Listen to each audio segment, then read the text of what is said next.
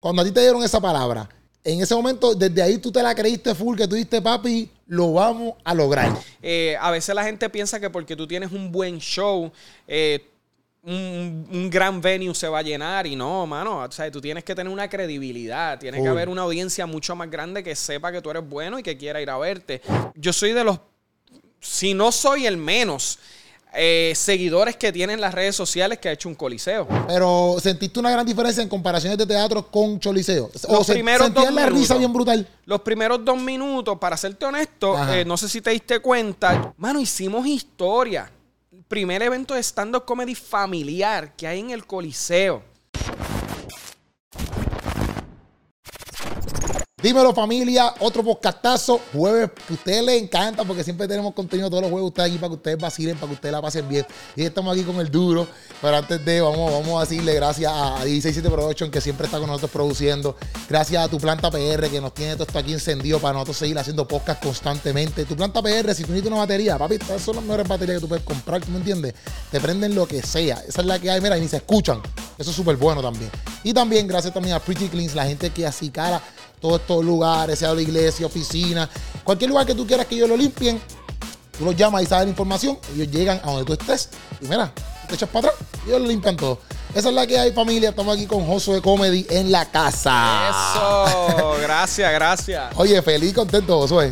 No, contento estoy yo, feliz, las cosas lindas que están pasando y de estar aquí, que ustedes me hicieron un emplazamiento público, el hombre contó y todo, 3, 2, 1, y yo viendo eso en casa, y pero sí, que Ropi me puede llamar y yo voy para allá cuando él quiera. No, papi, tú eres mi pana, así que honrado de estar aquí contigo. No, verdad que sí. ¿Cómo te sientes? Obviamente, nosotros hicimos un sancocho, hablando de lo que pasó en el Choliseo, eh, hablamos ahí un poquito, especulamos, si no viste sancocho, pues lo ves, sí, lo vi, anterior, lo No, pero yo la gente, ¿verdad? si no lo has ah, visto, pues lo ves, para par de anteriores. Este, nosotros estuvimos allí, y en verdad la pasamos de show. Para mí fue sorprendente el hecho de que, eh, como, como inclusive el nuevo día lo, lo, lo, lo, puso como, hello, comedia sana, comedia familiar, que se esté dando, el escenario, toda la vuelta, como que para mí fue súper brutal.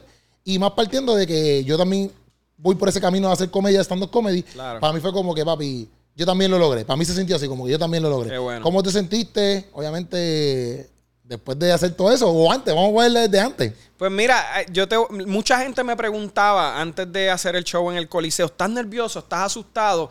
Y te tengo que ser bien, ah, le, tenía que ser bien honesto a la gente y te digo lo mismo a ti. Eh, yo nunca sentí un temor no porque soy el más confiado, sino porque el proceso de producción es tiene tantos detalles, son tantas las reuniones, es tanto lo que hay que hablar, lo que hay que decidir, lo que hay que planificar, que realmente cuando tú estás envuelto en la producción, como en mi caso, pues no te da ese espacio de, asustarte ni de pensar mucho en lo que va a suceder. Eh, quizás para un artista, pues que depende 100% de, de no estar envuelto en la producción, sino llegar ese día a hacer el show, pues quizás sí tiene ese espacio para para asustarse, para preocuparse. Yo te digo que hasta el día del show nosotros estuvimos reuniéndonos y trabajando y me disfruté el proceso completo de una manera que cuando vine a ver ya estaba ahí. Eh, ahí sí, cuando ya me puse la ropa y sabía que en menos de una hora tenía que estar en el escenario, fue que empecé a sentir esa, esa ansiedad y, y ese nerviosismo. Pero te tengo que decir que estaba tan confiado porque pues los que estuvieron allí saben que eso fue una palabra que Papá Dios me dio y en parte de esa palabra pues Papá Dios decía que el coliseo estaría lleno de carcajadas. Así que yo sabía que, íbamos a tener una noche llena de alegría y de carcajadas y, y, mano, te digo que ha sido una de las noches más bonitas de mi vida. Sí, eso está, en verdad, en verdad, qué bueno, qué bueno. Y se vio, en verdad, en verdad, se vio. Vamos a hablar más de show, pero ya que dijiste sobre la... Porque quiero hablar muchas cosas, pero iba a hablar también sobre la palabra, pues vamos a hablar un poquito de eso. Este, cuando a ti te dieron esa palabra, en ese momento, desde ahí tú te la creíste full, que tú dijiste, papi, lo vamos a lograr. 100%. Sí. Eh, eh, ese día marcó mi vida, 13 eh, de agosto de 2017. Cuando yo escuché, ¿verdad? Marlene Arroyo, que fue la que me dio esa palabra, ella no sabía que yo estaba allí, ella cerró los ojos, comenzó a hablar y cuando ella empieza a decir pequeñas audiencias, te he llevado a pequeñas audiencias, te estoy trasladando a audiencias mayores, eh, y de repente dice, esto no tiene que ver con música, esto tiene que ver con comedia. Y en el tiempo determinado te regreso a Puerto Rico a hacer un espectáculo en el Coliseo.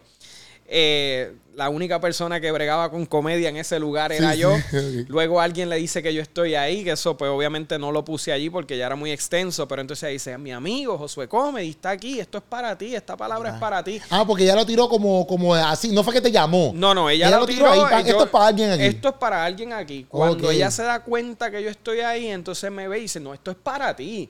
Y entonces me la repite otra vez.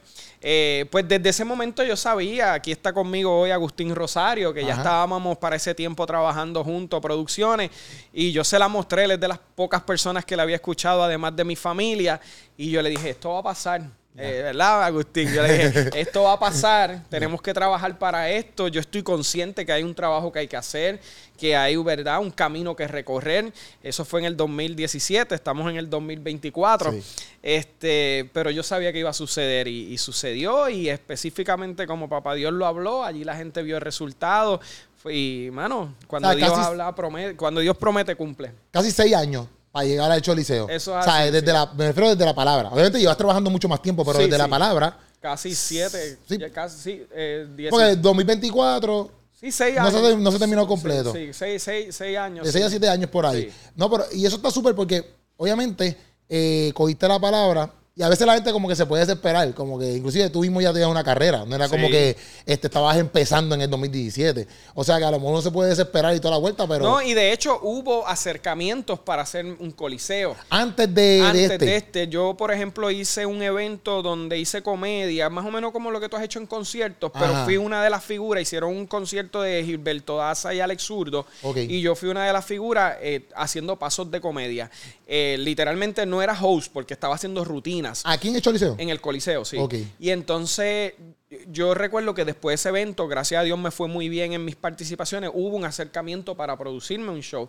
Pero yo estaba tan certero que aún no era el momento, que faltaba todavía. y Yo no me quería poner en una posición fuera del tiempo de Dios porque yo sabía que, que, que no, no, no era el momento. pero ¿verdad? a que tú, que tú defines como que, que no era el momento. Faltaba preparación, pre- prepararme más yo, conocer más eh, el mercado, este, ganar más público, ganar más credibilidad.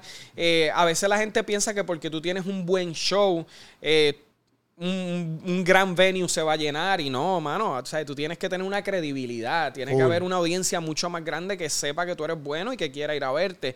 Así que yo sabía que ese trabajo todavía había que hacerlo, sabía que necesitaba más gente en mi equipo para lograr eso. También. Este, y, y luego de eso, pues es que, que Agustín Rosario se une a trabajar conmigo, que ahora tengo un manejo, Marlon Carrasquillo y su, su agencia, tengo pues, relacionistas públicas, que todos estos son cosas que tú necesitas para poder hacer un espectáculo como eso.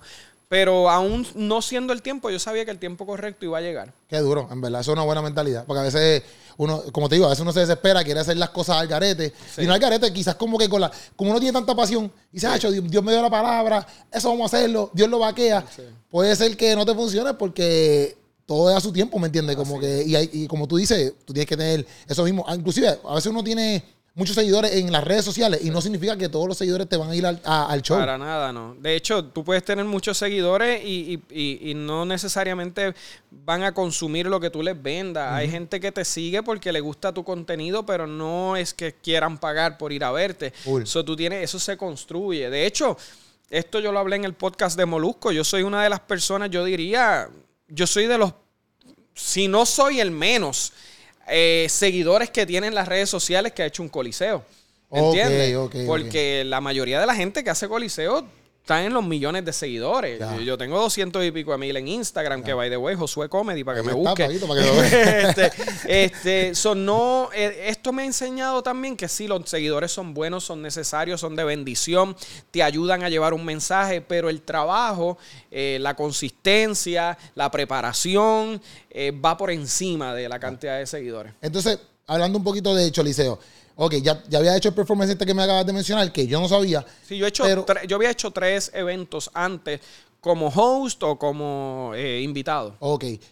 O sea que ya tú sabías cómo más o menos era el manejo de quizás de la acústica del sitio, porque no es lo mismo hacer un show en los teatros, que te vas haciendo shows en teatro o otros venues, que hacer shows en el, en el Choliseo. Ayer tú dijiste algo en el, en el Sancocho que es muy cierto. Cuando yo hice eventos, eh, era, era de música.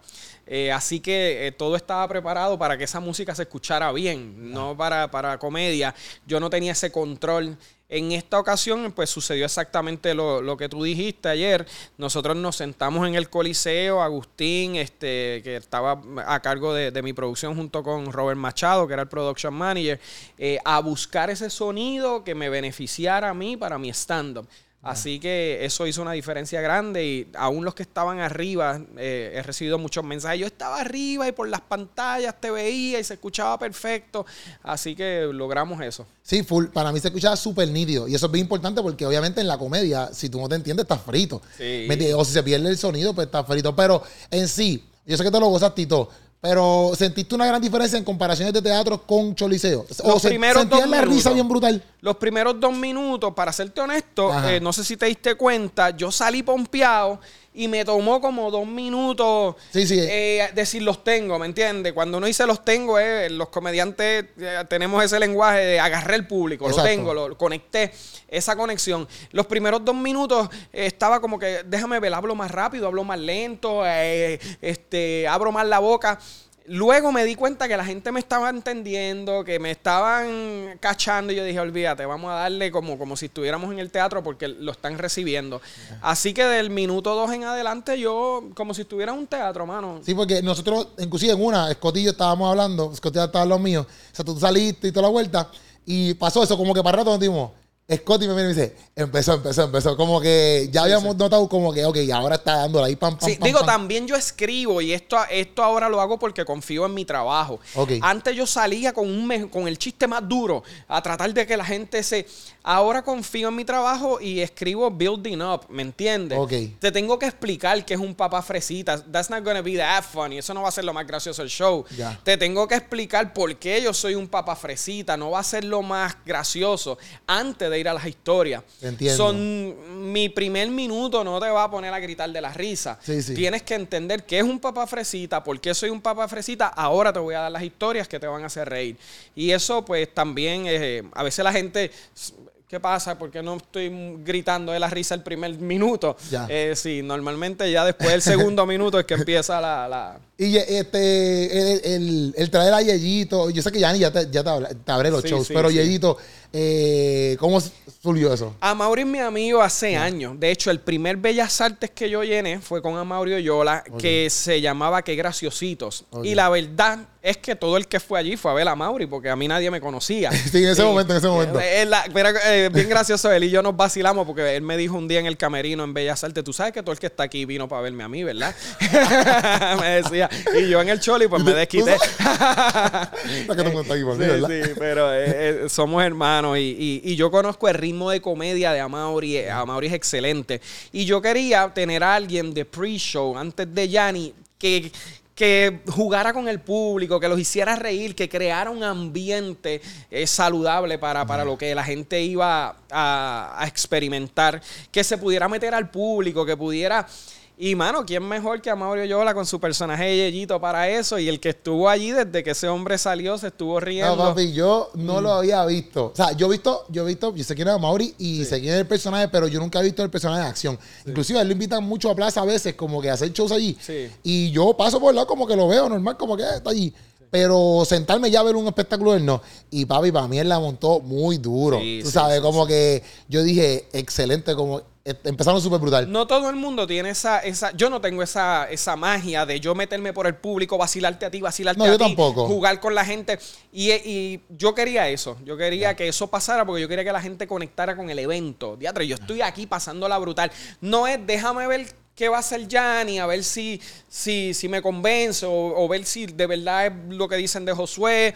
No, yo quería que desde que la gente llegara estuviera pasando la chévere. Y a Mauri logró crear ese ambiente. Él creó el ambiente para que nosotros tuviéramos un público ready. Sí, full, full lo creó y estuvo súper, súper nítido. Yo me lo gocé, yo me lo gocé. Y cuando bajó, obviamente, sí. de momento cuando pusieron las cámaras que estaba Braulio, su set, este, yo decía, adiante, esta gente está aquí. Y en verdad, en verdad, la montaron bien dura ahí. Entonces, ok, yo sé que obviamente el show se llama Un Papá Fresita, pero cuando tú dices, por ejemplo, sala con los ¿La sala con los panas que se llamaba? Sí, sí. La sala con los panas, mi la suegra no me deja, mi suegra no me deja.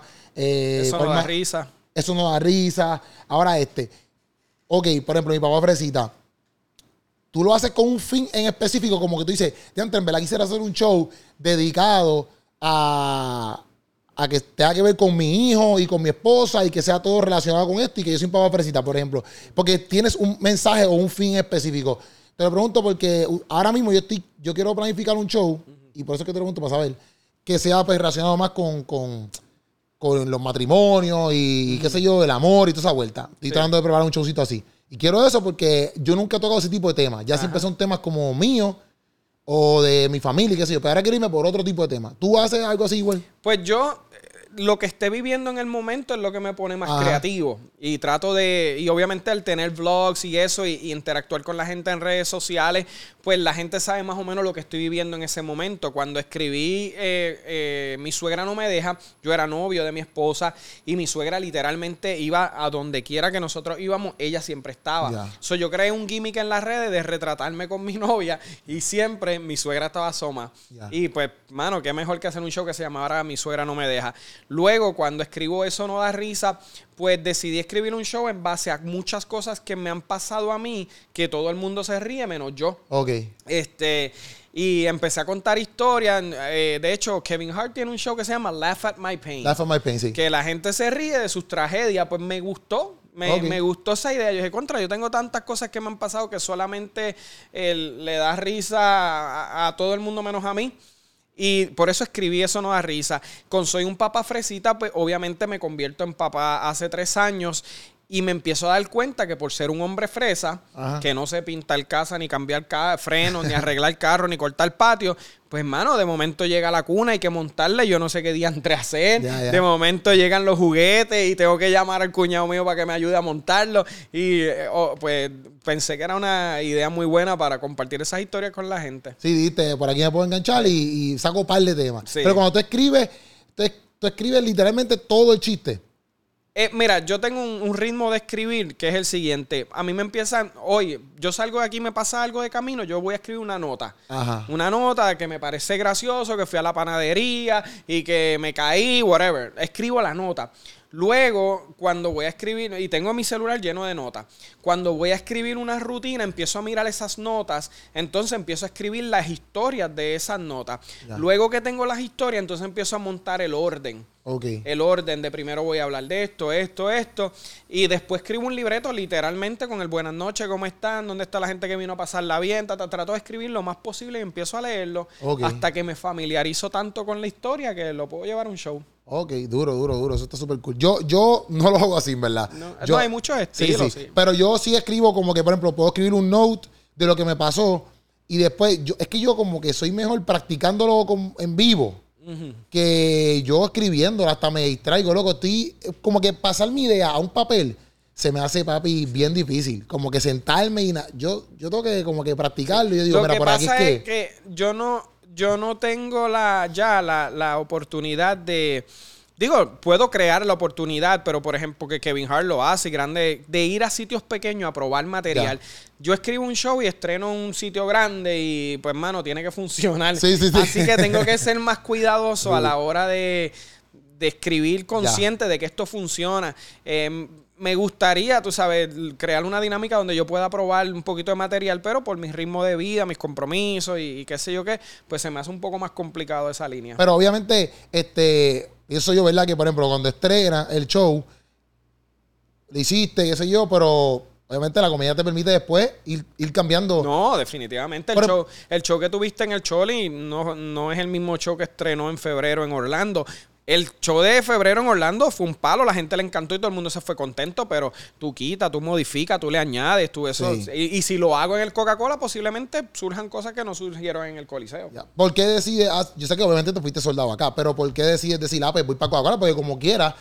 Eh, son cuatro, cuatro mil personas que ven ahí, ¿verdad? Son cuatro mil personas más que tienes que meter No, y estaba mirando la venta hoy, para los que quieran ir, ya pasamos los dos mil tickets también, así que estamos a más de la mitad, este, gracias a Dios. ¿Por qué decidimos hacerlo? Porque nos sorprendió lo que pasó en el Coliseo. Nosotros abrimos el Coliseo para cinco mil personas, este, que es la capacidad más pequeña, cuatro mil y pico, cinco mil.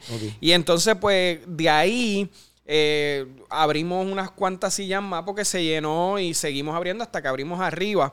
Este, y a como un, casi un mes ya no habían boletos. O conversamos con el equipo y, y entendimos que, que, sí, que podíamos dar ese paso. Y lo hicimos algo más que abrir una nueva función. Yo creo que fue, fue un reto como histórico. Mano, hicimos historia.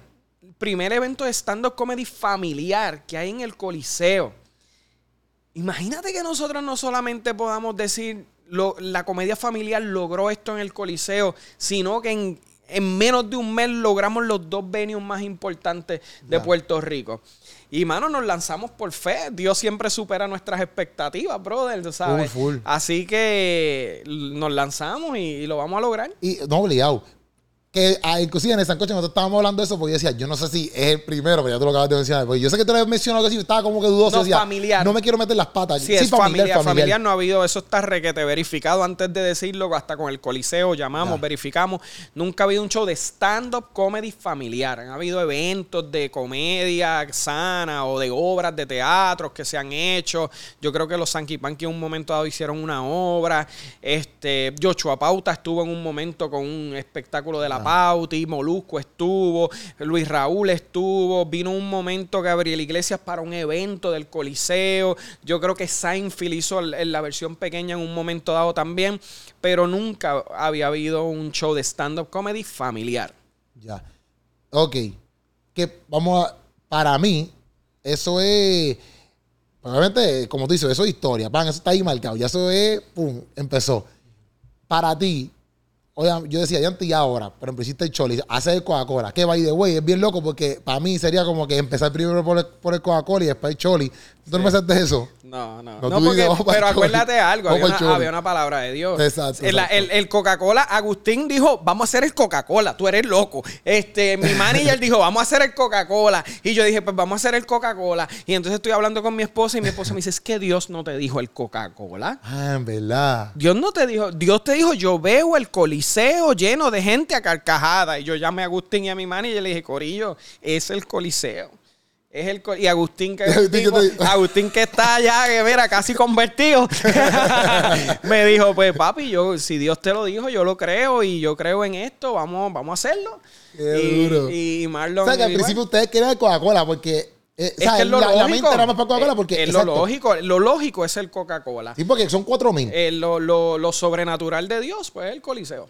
Ya. Y lo sobrenatural no, sobrenatural del Coliseo más el Coca-Cola. Lo sobre ahí, ahí, en verdad. Más el Coca-Cola. Más el Coca-Cola. No, súper duro, súper duro. En verdad. Entonces, ok. Este, partiendo de eso, yo me puse a pensar, yo decía, ya entonces ya Oso hizo el, el, el, Choli. Obviamente tú puedes volver para el Choli mil veces más. Pero, ¿qué crees en ti eso de como que hicimos el Choliseo? Quizás te estoy festejando hasta muy temprano, pero. What's next? Ajá, Pues mira, sabes que eso es algo bien peligroso. De hecho, mi esposa, una mujer sabia, eh, me dice, habla con tu... Yo tengo psicólogo, papi. Yo, también, yo también. Yo, tengo health coach y yo tengo psicólogo. Papi, eso es bien saludable, bien bonito tú tener, y no es que tenga problemas, es que me gusta tener mentoría, gente que me ayude a canalizar tantas cosas con las que uno tiene que lidiar. Y una de las conversaciones que yo tuve con mi psicólogo es porque esto causa un peligro de que la gente se puede deprimir. Tú estás esperando tanto tiempo por algo tan grande cuando eso pasa, tú te sientes, ¿y ahora qué yo voy a hacer? Ya yo superé mis propias expectativas, ya no hay nada más grande que esto. Pero aprendí, brother, y me siento en una paz increíble de que Dios la Biblia dice que Dios nos lleva de gloria en gloria, brother. Y Dios siempre tiene cosas que van a, a, ir por encima. Los pensamientos que Dios tiene para nosotros son mayores que los que nosotros mismos tenemos. Y yo veo esto como un paso más un paso más para el sano entretenimiento, un paso más para todos nosotros. Esto quizás mucha gente no, no lo va a creer. Pero tú sabes cuál fue el proceso para yo mantener mi corazón. Tú sabes que en esa palabra, si tú estabas allí, tú lo viste, decía yo peso tu corazón. Y yo creo que la clave de nosotros poder eh, seguir creciendo y que Dios siga bendiciendo a uno es tener el corazón correcto. Y tú sabes cuál era mi proceso íntimo con Papá Dios para yo hacer un choli, orar por todos ustedes. Y te lo digo de corazón. Todas las mañanas que yo me arrodillaba a orar en mi oficina, Señor, te doy gracias por esta oportunidad. Pido que de la misma manera que me estás abriendo estas puertas a mí, todo aquel que tenga el corazón correcto, hagan lo mismo por ellos. Bendice a Keropi, bendice a Mauri, bendice a Lucky, prospera a Gaby Alicea, prospera. Y, los mencionaba a todos los que me venían a la mente, a Scori Durán, a, a, todos los que me venían a la mente y los que se me olviden, Señor, ellos también tienen este sueño, ellos también tienen este deseo. Porque yo pienso que cuando tú mantienes tu corazón cuidado. Y no es que yo siempre he sido así. yo, he, yo he pasado esos procesos en mis comienzos de, de querer ser el mejor o de querer sobresalir. Pero me di cuenta, brother, que realmente tú vas a crecer y Dios te va a bendecir cuando tu corazón esté en el lugar correcto. Y por eso tengo paz. ¿Qué es lo próximo? Lo que Dios tenga para mí. Yo voy a seguir trabajando, yo voy a seguir reuniéndome, yo voy a seguir yendo a Miami, yo voy a seguir haciendo medios, yo voy a seguir creando contenido, yo voy a seguir escribiendo, yo voy a seguir tirando ideas. Pero al fin y al cabo, Dios ya tiene ese plan preparado. Full, full. Yo pienso que eso es una excelente mentalidad, porque eso mismo pasa como que a veces uno, y puede caer uno como que en ser mal agradecido. Como, sí. ah, pues como que, ah, pero ¿qué va? Como que, ah, pues hice choli, pues quizás quiero hacer las tres harinas, un ejemplo. Y, no, y cada mercado es distinto, perdona que te interrumpa, Keropi. Yo no puedo pretender porque yo hice el choli, mañana irme a, Nueva York y hacer el Madison Square Garden. porque, en, porque en Nueva York yo no tengo la audiencia que tengo en Puerto Rico. yo voy a Nueva York, hago un teatro allí, vendo 600 tickets, para mí eso es una victoria como el choli porque vendí 600 tickets en Nueva York, ¿me entiendes? y voy a Ohio y vendo 800 y pues es una victoria, pero voy a Orlando y vendo 2000, pues, o sea, cada mercado es distinto y eso le pasa a las más grandes estrellas. Yo llené un teatro en Tampa de mil personas, que fue un artista famosísimo de música y tuvo que cancelar. Ok. Pero el tipo va a Colombia y vende 20 mil tickets. Porque cada, cada mercado es distinto y a veces nosotros nos metemos la presión de que, de que nos tiene que ir igual de brutal en todo sitio y no, eso no va a pasar nunca. Tú puedes mañana llenar cinco cholis aquí y vas a Argentina y no llenas un baño. Porque, ¿entiendes? tienes que tener paz de que lo que tienes que continuar trabajando. Sí, sí, es que a veces también la gente coge mucha presión, no sé si por las redes sociales o por el que dirán, y es como que, mira, siempre y cuando, obviamente, siempre y cuando tú estás haciendo lo que, lo que te apasiona y lo que Dios te mandó a hacer, pues mira, mete mano. Y mira, y sean libres de los sold out. Eso, no todos los eventos tienen que ser sold out. Y la gente se siente que fracasó porque no, hizo un sold out. Yo fui a un, yo fui a New Jersey, vendí 700 tickets en, con mi show en Elizabeth, New Jersey. Después fui a Cranford, New Jersey, vendí ciento y pico de tickets. Mano, fueron ciento y pico de personas que fueron adicional a los que fueron y, la pasaron brutal. Y pues, y hasta perdí como 800 pesos en ese guiso. y porque yo produzco mis eventos. Pero, mano, para mí es una victoria. Fueron ciento y pico de personas que, no me habían visto. ¿Me entiendes? Mira, por ejemplo, a mí me pasó que en el Quiero Reírme, el que yo hice, el tourcito de aquí, que hice Mayagüez, Barceloneta, Mayagüez, Barceloneta Yauco, Macao. Pues Yauco nosotros lo hicimos porque Ponce está cerrado desde María, yo no sé, yo no sé dónde está cerrado. Y pues no está el Teatro de la Perla, no está disponible. Pues hicimos Yauco. Entonces, pues en Yauco yo no conozco, no hay mucha gente que me conoce así como que para llenar el teatro. caben un par de gente ahí. Y fueron como, se metieron como 200 y pico personas, ¿verdad, Pucho? Como 200 y pico personas. Y yo creo que caben como 600, creo. Sí. Pero en los demás, siempre se metieron, en Barcelona caben 500, se metieron casi como 400 y pico. Así. Ese, ese fue el más soldado, yo creo que hicimos, que por decirlo así. Los otros se metieron 400, 400 y qué sé yo. Pero en ese de, de, de Yauco fueron 200 personas, papi, y fue el más que yo me vacilé de los tres, de los cuatro, perdón. Papi, yo no sé, yo no sé si es que eh, como éramos menos, este, se sentía más familiar. Pero papi, yo me lo vacilé, como que la gente interactúa. Yo estoy, hasta con la gente, yo casi nunca hago eso así como que en el show full completo. interactuamos con una señora que estaba sentada.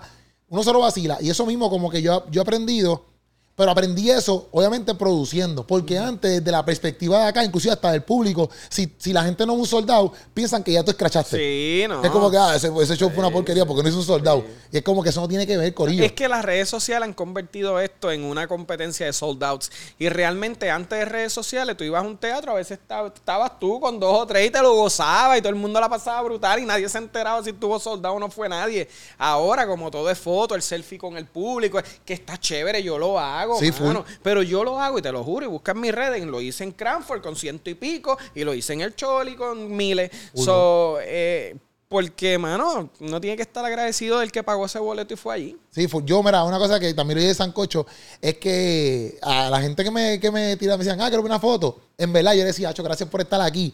Porque para mí, eso es bien impresionante, ¿sabes? Que, que, que vayan, yo no sé, 10 mil, 12 mil personas a un evento. Para mí es impresionante. Y más cuando proviene del área donde nosotros venimos. Por ejemplo, para mí me fue tan eh, espectacular y tan genial que, por ejemplo, tú hiciste el, anuncio y ya los par de tiempitos, y tú estás diciendo, Corillo, llenamos esto, ahora vamos para esto. Para mí, eso era como que, brother, qué duro. Se, tiene que sentir brutal porque a veces aquí hay que esperar, loco, hasta el casi penúltimo día. ¿Me entiendes? O por lo, inclusive ha pasado con eventos urbanos, eh, Redimido cuando viene, Alesurdo cuando viene. A veces hay que esperar la última semana como que para que se vea como que, espérate, se está llenando. ¿Me entiendes? Y el hecho de que estaba pasando eso contigo, a mí me pompeaba porque yo no sé si es que la gente quizás está cambiando la perspectiva, quizás solamente es tu público nada más, pero me, me pompeaba porque eso nos ayuda tanto a nosotros. Obviamente a los productores, a ti te ayuda un montón porque tú te quitas hasta cosas de encima. Tú puedes estar hasta más echado para atrás en el sentido de que, hacho, voy a meterle al arte porque, mira, se están vendiendo. No sé si me entiendes. Sí, claro, sí, siempre uno sigue trabajando. Yo, yo no de, cuando se llenó el coliseo, yo sabía que venía el Coca-Cola y tú le sigues dando a dos manos porque tú quieres tener, ¿verdad? Ese respaldo y es, y si no se hace el trabajo no vas a tener la, el, ¿verdad? El, respaldo de la gente. Pero, pero, pero sí, es bonito ver que, el, que, el, sano entretenimiento está llenando espacios tan grandes y que la gente está comprando con urgencia porque saben que se puede llenar. Y yo creo, como tú dices, eso es un logro para todos nosotros. entiendes? Y eso hace que las marcas pongan la mirada, los productores pongan la mirada, los ejecutivos. Espérate, esta gente tiene una audiencia, esta gente mueve masa, ¿me entiendes? Porque ellos van a poner su billetito ahí también, ¿me entiendes? Y ellos tienen que ponerlo en un sitio que esté seguro. Así que esto es, un, mano, esto es una victoria para todos nosotros. Tú siempre mencionas, yo sé que tú eres un tipo cristiano y siempre mencionas a Dios en todo esto, pero este fue, yo creo que fue por la palabra, no sé, o si, me, si me equivoco, tú me corrías. Pero este fue como que el, primer show que yo, porque yo he ido, yo he ido a la sala con los panas, a Eso no da risa, fui a Macao. Y a. Y Media, yo fui a Barolo Castillo, cuando tú lo hiciste en Barolo Castillo. Fui ahí. Este. Yo creo que este es el primer show que yo veo como que bien intencional, a Dios, ¿sabes? Como que la parte final que tú pusiste el mensaje de bien, bien, bien pentecostal, bien. es que no podía. Esta es la palabra. O sea, en los otros shows, tú no eres tan así. Este, este, fue el primer show que yo vi como que ya antes, papi, el tipo le metió como que, papi, Ahora viene Cristo, esa es la que hay. lo que pasa es, brother, mira, mis shows son de comedia para toda la familia y eh, allí había mucha gente que no, nunca ha ido a una iglesia y, que siempre sea así.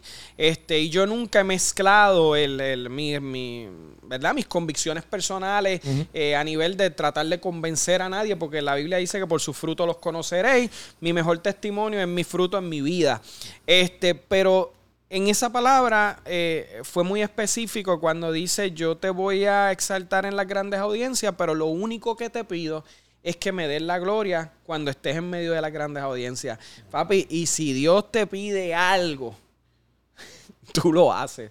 ¿Me entiendes? Tú lo haces. Ahí no hay negociación alguna, ahí no hay justificación. No, porque yo no quiero que nadie se ofenda, que se ofenda quien se, ofenda.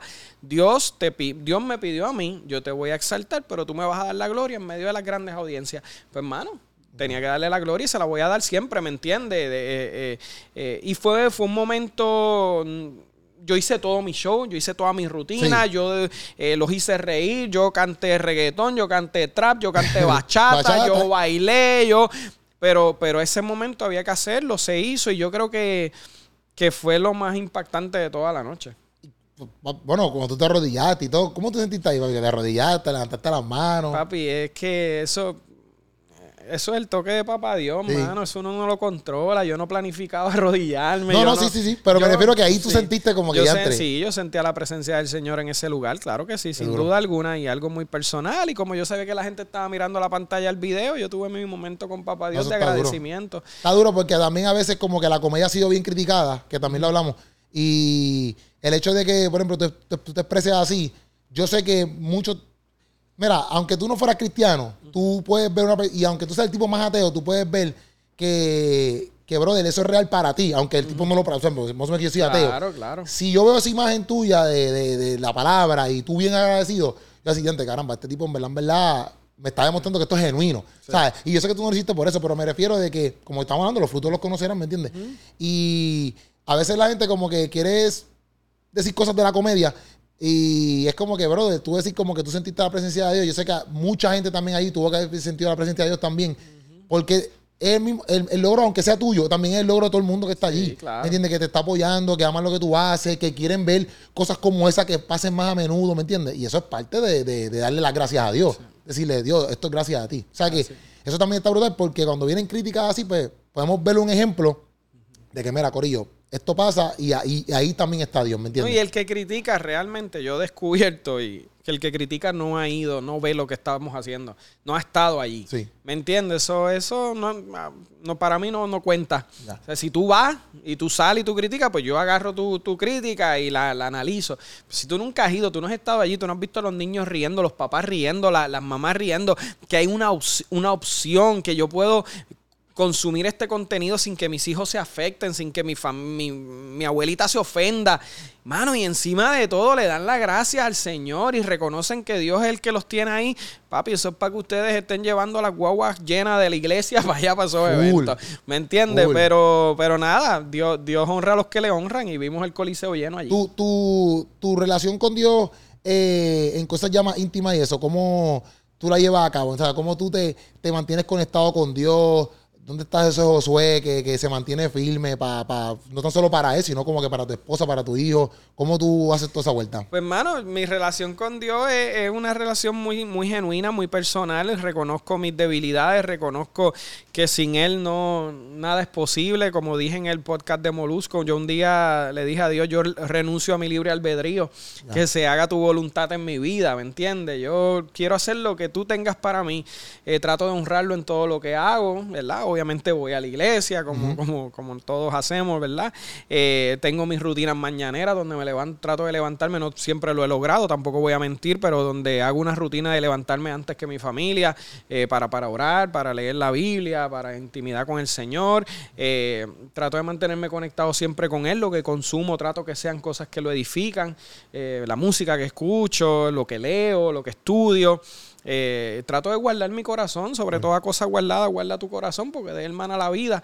Y, eso es lo que hago, brother. No soy religioso, no estoy juzgando, no estoy buscándole faltas a nadie. No voy a la iglesia pensando que si, que si hicieron o dejaron de hacer o dijeron o me miraron mal o no me saludaron.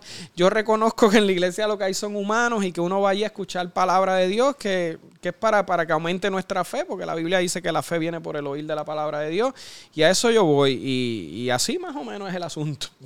A preguntar dos cosas aquí. Tengo una que mucho me han enviado aquí. Este, que me puso, ¿qué significó para ti ver allí a, a Francis, a Danilo, inclusive a José Paco estaba allí, este, Braulio, ¿qué significó para ti eso? Pues mira, eso es una bendición. Danilo y Francis son amigos míos hace años. Yo comencé con ellos en la comedia, en televisión. Antes de yo hacer, hasta el año 2012 yo hice comedia secular.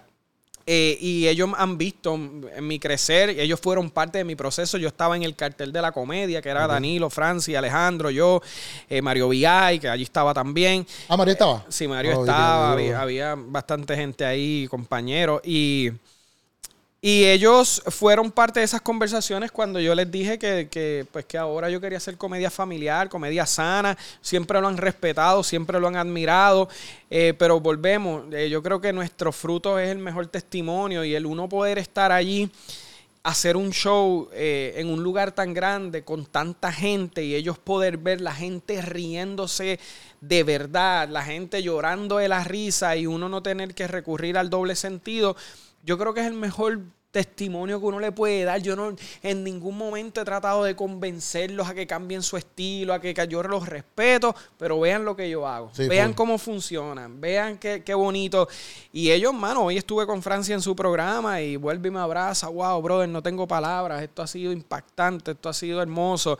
Danilo escribió un mensaje muy bonito que escribió Hiciste historia. Y otro comediante del medio tradicional, escribir Hiciste historia, ¿sabes? Es un acto de humildad. Marco me envió, el comediante Marco venezolano me envió un video felicitándome por el logro y diciendo eres inspiración, eres de referencia a otros comediantes. Brother, y eso, ese es mi mejor testimonio, brother.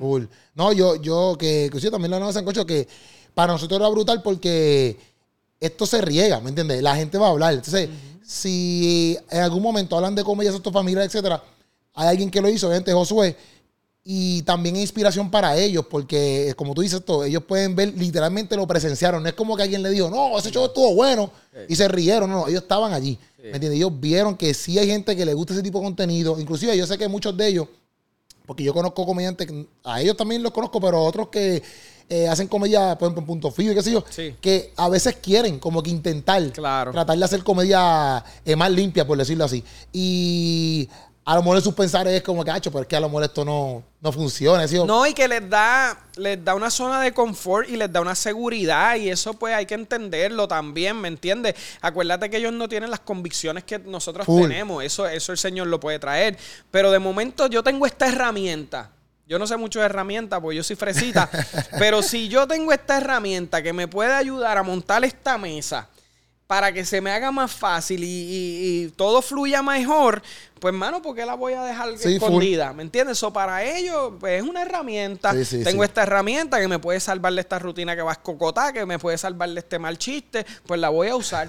Cuando ya, pues, tú permites que Papá Dios comience a trabajar con tu corazón, con tus convicciones, pues ahí es que Dios hace el trabajo de moldear. Tampoco podemos esperar que la gente todos quieran hacer eh, lo que para nosotros es correcto simplemente porque nos vieron hacerlo a nosotros. yo no sé si yo te lo pregunté en el podcast pasado que hice contigo, pero ¿a ti se te hizo difícil esa transición? Como que eh, de momento hacer comedia secular, hacer comedia eh, sana familiar. Porque, por ejemplo, yo nunca estuve en comedia secular para hacer comedia sana. A mí se me hizo difícil la credibilidad, el, hacerlo no porque, porque yo nací en la iglesia.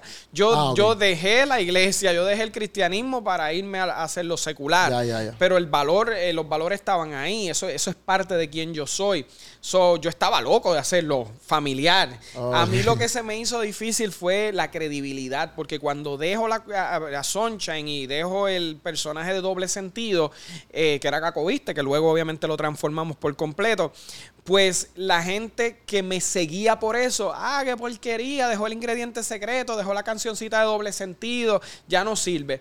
Pero el familiar, el cristiano decía, no, ese es el tipo que sale echándole marihuana a, la, comida, ¿me entiendes? tampoco me creían. So, la credibilidad era bien duro. Me ayudó. Nelson Lukin me dio una oportunidad de estar en Nueva Vida con el personaje. Y como empecé a llevar comedia bien buena a la emisora, a Nueva Vida, eso me dio la credibilidad. Ah, espérate, mira, verdad, el tipo es bueno. Empezaron a invitarme a iglesias, actividades, la gente empezó a pasarla bien y pude construir esa credibilidad. Luego, pues entonces seguí consistente haciendo contenido en redes también familiar y se creyó, tomó tiempo, años. Yo, brother, yo llevo desde el 2012 dándole y en el 2017 fue que yo decidí vivir solo de producciones de teatro. Este, y gracias a Dios, pues, ¿verdad? Pero que en eso del lenguaje y eso, pues ya tú venías de ahí, ¿sabes? No era como que esta transición de que antes no puedo hablar malo. No, no, no, De hecho, fíjate, de hecho, aún en la comedia secular yo no hablaba malo. Sí, era más. Había cosas doble sentido doble y lo de la, sí, doble sentido. Eh, pero a mí nunca me ha gustado hablar malo. Yo, mami siempre me, me, me me dio un buen ganador. Me daba mi, me daba mi, mi dosis por hablar malo. So, eso nunca ha estado en mí. Lo, era sí, era el contenido, el doble sentido, el que te creía que todo tenía que tener su, su connotación sexual para que diera risa. Eso fue lo que tuve que trabajar. Ok. Entonces, te voy a preguntar esto que es relacionado con Dios, y esto sí te acuerdas, no sé, no tiene que haber un momento, pero momentos bonitos, quizás de enseñanza para ti, tu carrera, no sé, hasta quizás con tu esposa, tu hijo, momento impactante que como que Dios te ha mostrado algo bien brutal tú ahí en esos momentos que me diste de orando, o momentos cuando te levantaste por la mañana, que, tu, que, que tu vida ha hecho como que unos pequeños giros. Pueden haber muchos, pero qué sé yo, uno que te acuerde, dos que te acuerde que tú digas, ya entre, papi, Dios me ministró de esta manera y desde ahí como que yo empecé a mejorar ciertas cosas. Sí, no ha habido muchos momentos bonitos, obviamente ese de la palabra que, que hablamos a nivel profesional, pues cambió mi perspectiva por completo de dónde yo podía llegar. Han habido momentos en mi vida, mano, en una iglesia, por ejemplo, en mi iglesia donde yo asistía en Lares, en, un momento dado también el Señor me dio una palabra de que mucha gente me iba a seguir. En ese momento, pues uno no pensaba ni en número de redes sociales y, y, y que iba a ser de influencia a muchas personas y con el tiempo pues también vimos eso hacerse realidad.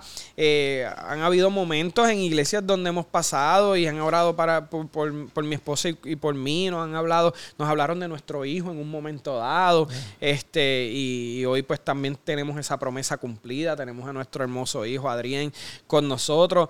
Mano, muchos momentos, mi abuelita es una mujer bien sabia, una mujer de Dios que ha dedicado su vida a servirle al Señor y, y en muchos momentos ha ministrado mi vida. Yo era asistente de vuelo, flight attendant. Ajá.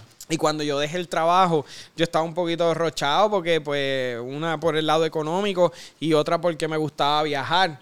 Eh, y ella me dijo, escúchame lo que te voy a decir tú vas a viajar mucho más de lo que tú te imaginas. Tú, va, tú no te vas a bajar de los aviones, me dijo. Y eso yo lo siento en mi corazón, eso me lo está diciendo el Señor y tú vas a ver que vas a hacer así. Y ahora mismo, pues, ¿verdad? Para la gloria de Dios lo digo. Llega el momento que yo digo, ya, yo no quiero montarme en otro avión, mi amor, vamos a cogernos un mes aquí en casa. Pues porque estamos de gira y estamos viniendo a Puerto Rico y estamos en diferentes ciudades de Estados Unidos trabajando. Eso sí han habido muchos momentos lindos en mi vida. No, y eso, eh, obviamente, cuando te lo dice una, un familiar, no sé porque al principio yo te lo pregunté si tú te lo creíste de una, porque hay veces, y no todo el mundo es igual, obviamente, pero hay veces que te dicen estas cosas y tú te quedas como que, ah, chalo, molesto una palabra ahí que me dijeron, pero realmente no va a ser real. Y a veces, por ejemplo, porque no se trata, ahí no estoy diciendo que Dios no es el que la está diciendo, porque a veces la gente se puede ir una emoción bien cañona y te dijo claro, eso. Claro, Y pero pone en duda más a la persona, no tanto a Dios. Pero, pero sabes que cuando Dios, Dios te habla, entiendo yo, porque así ha sido mi caso, tú sabes que es de Dios. ¿Me entiendes? Por ejemplo, si te pasa eso, ah, este posiblemente exista la posibilidad que no, que porque tú no lo sentiste, tú no lo, tú, tú o sea, tú no con esa palabra. Pero cuando tú estás en un sitio y empiezan a decir, y tú ni esa persona sabe que tú, y tiene que ver con comedia, y te he dado pequeñas audiencias, y te estoy llevando a audiencias mayores, y tú empiezas, y el Señor en tu mente empieza a mostrarte el, restaurancito pequeñito donde hiciste comedia, el teatrito de 300 personas en Atillo, y de momento te he llevado a, audiencias mayores, en tu mente tú empiezas a ver el Bellas Artes Guaynabo lleno, el, el Humacao lleno, y te, te muevo. A donde yo me friqué fue porque ella dice, te saco de Puerto Rico y luego te traigo para hacer un espectáculo en el... Y yo le digo a mi esposa, pero si nosotros vivimos... Yo tenía cero planes de irme de Puerto Rico. Eso fue agosto 13 de 2017. Y después, en septiembre de 2017, viene María y nos vemos obligados a irnos. Y ahí yo digo, ah, diatre, mira, me sacó de verdad de Puerto Rico, ¿me entiendes? eh, so, so, cuando Dios te habla, tú, tú lo vas a sentir, tú vas a saber, o sea, tú lo vas a sentir en lo más profundo de tu corazón. Sí, no, y en ese caso también era súper directo, como que, papi, no hay break, ¿me entiendes? Sí, ¿no? Sí, a menos que otro comediante ahí como que, ah, hacer ah, yo, Luke eres tú o soy yo, eres tú o soy yo. pero si no, eso es como que, pero pasa, yo te lo pregunto porque pues, a veces pasa eso, pero es verdad, a mí me ha pasado que, que han venido personas de mí, me dan unas palabras que yo digo, ya entre eso es Dios. literalmente, yo estaba en Estados Unidos, porque Dios me habló también de eso, de hacer cosas en, en Estados Unidos y qué sé yo, y loco, nosotros fuimos para PF Chan. Y yo voy a pedir, normal, que fui con Telmari. Pucho no fue, ese viaje conmigo. Y fui con Telmari. Y estamos así sentados, parados, pidiendo. Y viene este tipo, el tipo que nos está cobrando. Me dice, ¿dónde tú eres? Y yo, pues de Puerto Rico. Y él me dice, que esto yo nunca lo he contado. yo creo que ni a Puchu, Puchu te lo conté, ni a Puchu se lo he contado. Mira, eso lo contó a mi esposa porque yo soy bien, con estas cosas yo soy bien, como que no puedo contar. bueno, la primera vez que yo puse la palabra desde el 2017 públicamente fue allí. Todo el mundo dice, ponlo en Facebook, ponlo. No, no. sí, sí, tú no lo guardas.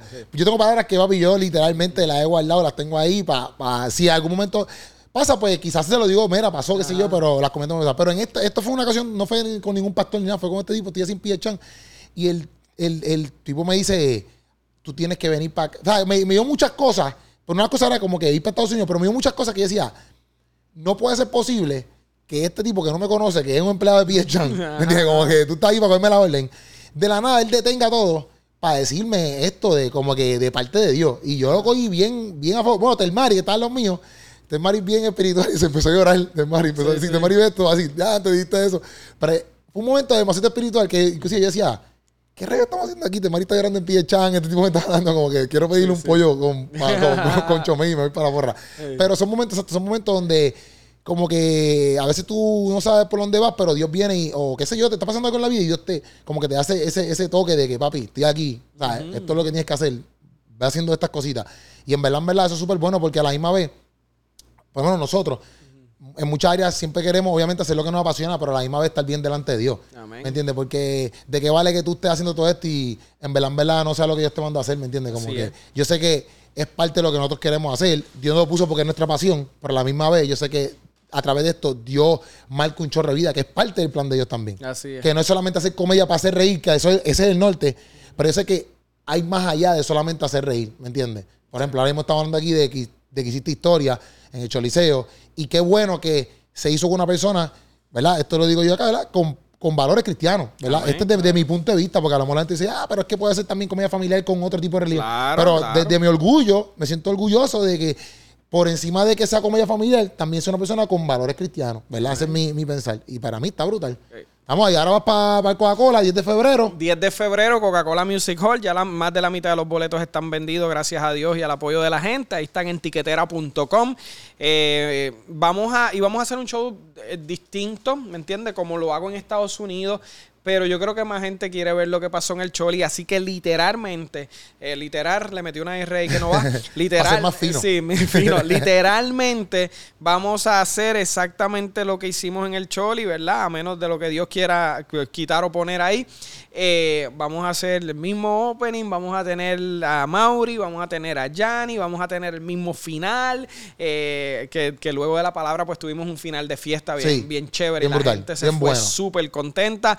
Eh, vamos a tener las la pantalla gigante, vamos a tener todos los elementos de producción, hasta quiero hasta el humito, Agustín, de El humito hasta- quedó duro. Hasta el humito quiero para cuando cante. El humito quedó duro. Así y toda que- esa, toda esa producción, literalmente, obviamente, vimos un montón de cosas, pero cuando ustedes se sentaron ahí, ustedes planifican, o sea, obviamente tienen que planificarlo, pero me refiero como que queremos el cierre con esto, queremos, o sea, esa producción, ¿cuánto tomó esa producción? Hay un rundown de. Bueno, yo, so- yo soy un tipo bien creativo que voy mucho back and forth. Ajá. Y llamo a mi manager, Marlon, llamo a Agustín. ¿Qué tú crees si hacemos tal cosa? Y tal, tal? Hasta que un día Agustín me dijo, Josué, tú eres el jefe creativo. Lo que tú quieras hacer, lo vamos a hacer. Ya. Y ahí pues yo sentí esa confianza porque yo soy de los que me gusta consultarlo todo.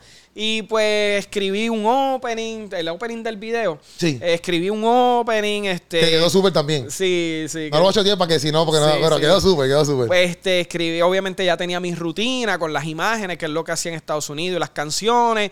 Eh, decidí pues compartir eh, la palabra, la- se la envié a- a- al hijo de Agustín, que es uno de nuestros editores, para que nos montara el video. Este... Y, y dije, necesitamos un final de fiesta porque es un show de comedia, no podemos irnos llorando allí y todo. y entonces pues escuché, esa, estaba escuchando música típica de Puerto Rico, y escuché la canción que usamos, que allí la gente la escuchará, y busqué quiénes son los originalmente que la cantan, y los contactamos y los contratamos, y entonces, pero espérate, esto es muy grande. Ahí Agustín me dijo, tienes que llenar esa tarima, necesitamos elementos, y ahí fue pues que trajimos los folclóricos, eh, y, y sí, se planificó.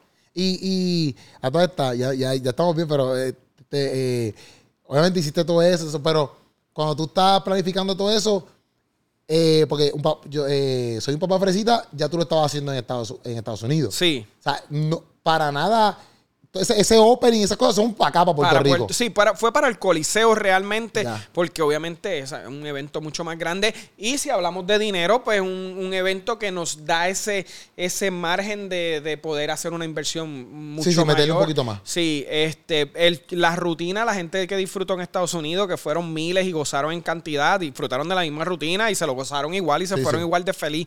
Pero esos elementos de producción, pues, pues un Marlon, mi manager, junto a Agustín y yo, pues decidimos en conjunto, todos, mano, brainstorming, todos aportaron a, a que se diera así. Y obviamente mi esposa, que es una mujer súper creativa, que la gente la ve así calladita, pero es la que me muchas veces me dirige, deberías hacer esto, deberías añadir esto, me ayudó a escoger, ¿verdad? Ciertos pedazos de video que íbamos a usar para, para ciertas cosas, hasta la ropa me escogió esa mujer. Este, así que, que entre todos, brother, tengo un equipo, gracias a Dios, muy, muy bueno. Ya. ¿Y esto, eh, ¿a ¿cuánto tiempo llevamos? Está bien, está bien. Esta, esta- esta sí es mi última pregunta. Este, yo ya había, aquí había dicho que yo soy más fanático de, de- stool, obviamente de chorizo no puede ir para así, pero Sí. stool y micrófono, más nada. Yo ¿Tú- también. ¿Tú, eres fanático así full también? Ese ¿O te mi- gusta, eh, porque yo sé que tú cantaste toda la vuelta, pero a ti te gusta meterle muchos elementos o eres más fanático? Yo no le meto mucho elemento, yo sí uso la música eh, y, y las pantallas para, para referencia. No es que mi chiste depende de la pantalla. Exacto. Yo podría decir mi hijo me busca la tetilla sin poner una foto de mi hijo buscándome la tetilla. Pero yo quiero, quiero enseñarle a la gente que es verdad. ¿Me Ajá. entiendes? Son, no, pero en uno le da, le, le da valor añadido a la producción, eh, pero mi, soy fan del, del stand-up y el stool y el micrófono. Este, creo que me mantengo bastante fiel a eso. Sí, sí, sí. Yo me paro ahí, fuera de personaje, yo no me pongo una peluca, yo no, me, yo no, yo no entro y salgo, yo no tengo invitados a hacer sketch conmigo, yo no eh, dependo de un video para hacer una rutina. Este, así que creo que soy fiel a eso. Sí me da, me gusta añadirle elementos de producción para, para lo visual, para que la gente diga, wow, esta gente le dio cariño a Sí, esto. sí, full, full. Eh, no todos los espacios te permiten hacer eso. Yo no puedo ir al Braulio Castillo a estar tirando fuegos artificiales allí. Pero, pero cada espacio y cada budget, pues te da ese margen. Sí, full. Y yo te lo pregunto porque, por eso mismo, porque nosotros, quizás yo creo que es latino, en muchas áreas como que a veces hasta, ex- no es que exige, pero piensa que estas cosas tienen que pasar, quizás la música, quizás, este, qué sé yo, fotos, quizás eh, la música cantando. Pero realmente cuando tú vas para la comedia de Estados Unidos, No. papi, tú puedes con una arena, que mi con una harina, Sí, y tú un- no lo ves. Un tú spotlight y un stool, no claro. tienes nada. Tienes, exacto, es- tienes que brillar con los chistes Sí, tuyos. lo que pasa es que es mi estilo, o sea, yo, yo me considero, esto suena quizá un poco come come, pero como yo me considero un poquito showman, ¿me entiendes? Sí, sí. Me gusta, si Dios me dio el talento de cantar y de hacer parodias, pues me gusta incluirlo sin salirme de la esencia de lo que es el stand Ya cuando tú empiezas a traer actores a escena, a hacer sketches, te cambias a un personaje que está brutal. Sí, sí. Está brutal, eso es un talentazo admirable y Sí, respetable. Bueno, mismo Yeyito. Yeyito, O sea, y es otro tipo de, de- Pero para mí, pues ya te fuiste de, de la esencia del stand-up. Sí, sí, full. Y estás en sketches, estás en personajes, en monólogos, Sí. que está brutal. Pero, pero es otra línea. Sí, Yo- no, para mí personaje, yo no, yo no sé hacer personaje. No quiero, no quiero decir no, no sé hacer, pero lo considero bien difícil hacer un personaje. Porque yo me siento a que, hasta que en el mismo personaje soy yo mismo, como que yo, espérate, pero es que yo no soy ni el personaje. Se me hace difícil hacer personaje. Yo, yo me gozo con Cacoviste, hacerlo y me encanta y lo disfruté por muchos años y viví de Cacoviste por muchos años. Pero, pero mi pasión y mi, mi, mi, chacho, mi amor es por el stand-up. Sí, sí, duro. 10 de febrero, Coca-Cola Music Hall. Si no has comprado el boleto, cómpralo ya. Tiquetera, ¿verdad?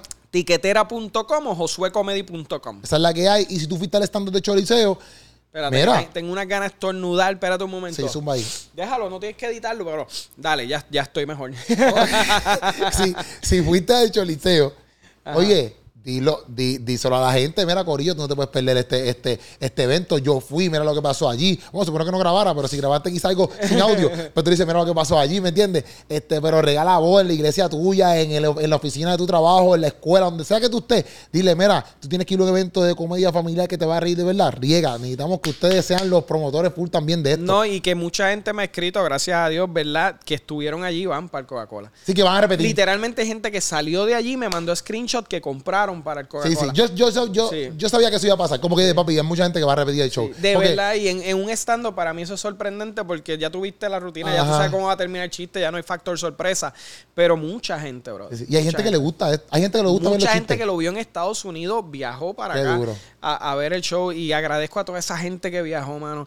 Yo, yo sé que vino tanta gente, de hecho muchos de ellos son mis amigos, eh, eh, Ibeliza, Ríos de Riendo y Comiendo con Ibeliza, Sí, vino sí, a ver sí, el sí, show, sí. Baby Kel vino a ver el show. Ah, también lo, lo vi en foto, lo vi en Mi foto. amigo pastor Eliezer eh, Serrano de Massachusetts vino a ver el show. Socio mío de Nueva York, Juan Guzmán, que ahora vive en Florida, vino a ver el show con toda su familia. Eh, Marcos eh, Nieves de Connecticut, socio mío, vino a ver el. O sea, tanta gente, más mucha gente que me sigue en las redes que viajaron. Eso para mí me honra que ni yo viajo para verme. Así que, que gracias por eso. Sí, sí, duro. También es el acto que estábamos hablando que es historia, ¿me entiendes? También la gente quiere ser parte de esa historia. Mucha gente que te sigue desde hace tiempo que quieren también estar ahí por, por, por la historia y por lo que se está creando, ¿me entiendes? O sea, Sí, que y yo les garantizo a la gente que está viendo el, el- el podcast y no tuvieron la oportunidad de ir, ve el 10 de febrero al Coca-Cola Music Hall, te garantizo una noche muy bonita, muy especial y seguimos haciendo historia en nombre no de Josué Comedy, sino de la comedia familiar y de toda esta gente que todos los días le está metiendo para hacer una diferencia en Puerto Rico. Esto se los digo de corazón, puede sonar clichoso,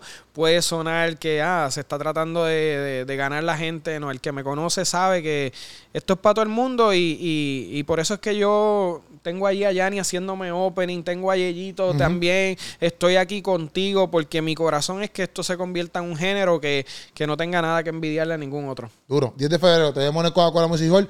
José Comedy en la casa. Si no lo sigue, está al garete. Síguelo ahora mismo. y nos fuimos, Corillo. Se le ama. Esa es la que hay.